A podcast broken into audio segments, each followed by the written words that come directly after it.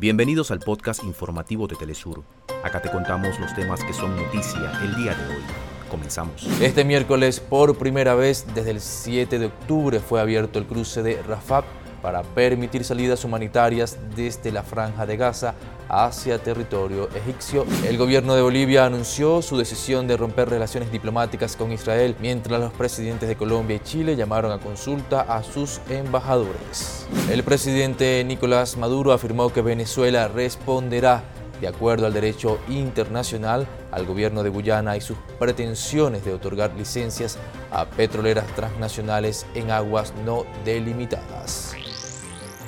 Hasta acá nuestros titulares.